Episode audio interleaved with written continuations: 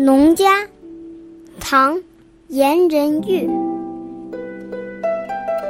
半夜呼儿趁晓更，雷牛无力渐艰行。时人不识农家苦，将为田中谷自生。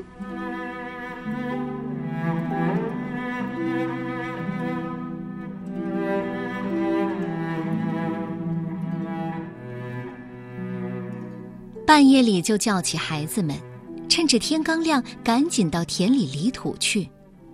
瘦弱的老牛有气无力，拉着犁在田里艰难地走着，越走越累，累得几乎都拖不动犁具了。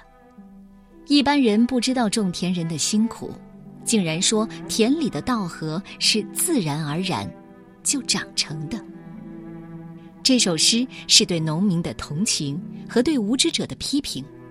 时人不识农家苦，将为田中谷自生，让我们想起“谁知盘中餐，粒粒皆辛苦”。两首诗的意思非常相似，但比起李绅的《悯农》，农家批判的感情更加强烈。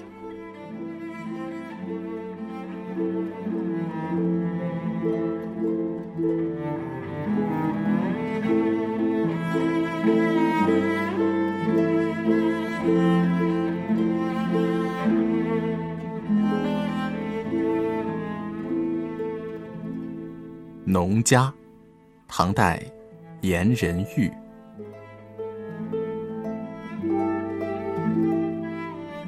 半夜呼儿趁晓更，雷牛无力渐艰行。